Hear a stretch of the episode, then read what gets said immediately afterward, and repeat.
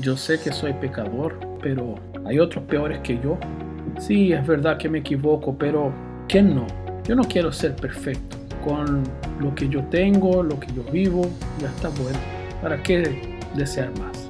Ese tipo de, de frases, de opiniones, que parecen muy humildes o muy tranquilizadoras, en realidad en la experiencia que Jesús tuvo con el joven rico, ellas traducían una idolatría que había en el corazón de este joven. Cuando él se acerca a Jesús, él le pregunta, Maestro, ¿qué cosa buena haré para tener la vida eterna? Eso está en Mateo 19, versículo 16.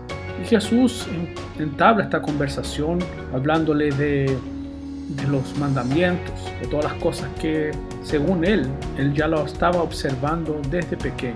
En el versículo 20 él dice, todo esto he guardado, ¿qué más me falta? Y es entonces que Jesús le dice, si quieres ser perfecto, anda, vende tus bienes y dalo a los pobres, y tendrás tesoro en el cielo, y ven, sigue. Pero cuando el joven oyó a la palabra, se fue triste porque tenía muchas posesiones. Fíjate lo que Jesús apunta, hacia dónde Jesús quiere llevar. Él habla, tú quieres ser perfecto.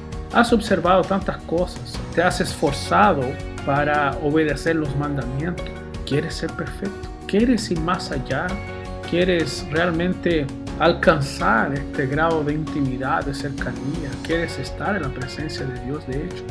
Y la respuesta que este joven dio, por lo que Mateo nos dice, fue no, yo no quiero ser perfecto. Pero como te decía, esta respuesta, la verdad es que enmascaraba una condición de su corazón. Él no quería ser perfecto y no podía ser perfecto porque esa perfección era algo imposible a él ya que él tenía su corazón lleno, su corazón lleno de otras cosas y principalmente de su Dios, que era en este caso sus bienes y sus posesiones. Para Jesús, por lo tanto, ser perfecto es tener el corazón vacío, vacío de todas las cosas que nos alejan de Dios, vacío de todas las cosas que se anteponen en nuestra relación con Dios. Para Jesús la perfección tiene que ver con entregarse, por lo tanto, y dejar todo lo que más queremos y derribar nuestros ídolos y irnos Él. Pero quizás nosotros digamos, yo tampoco quiero ser un fanático o un religioso. Es suficiente que yo haga el bien y crea en Dios. Y yo sé, yo me encomiendo a Dios siempre. Todas las cosas que hago, yo siempre le pido que Él me guíe, que me bendiga. Estas cosas parecen ser una buena práctica, ¿cierto? Pero a esas mismas, Jesús le pregunta, ¿quieres ser perfecto?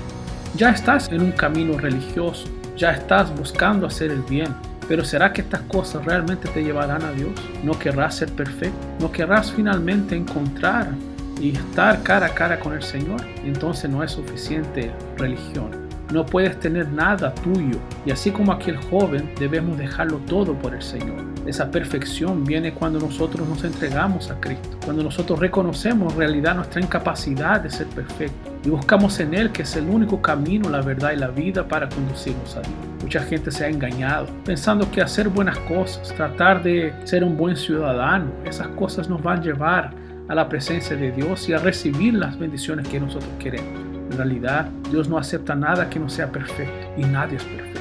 El único que fue perfecto fue Jesús. Él obedeció perfectamente y Él murió por aquellos que somos imperfectos. Así que deja lo tuyo, deja tus tesoros, sea ellos cuales sean, y finalmente entrégate a este Cristo.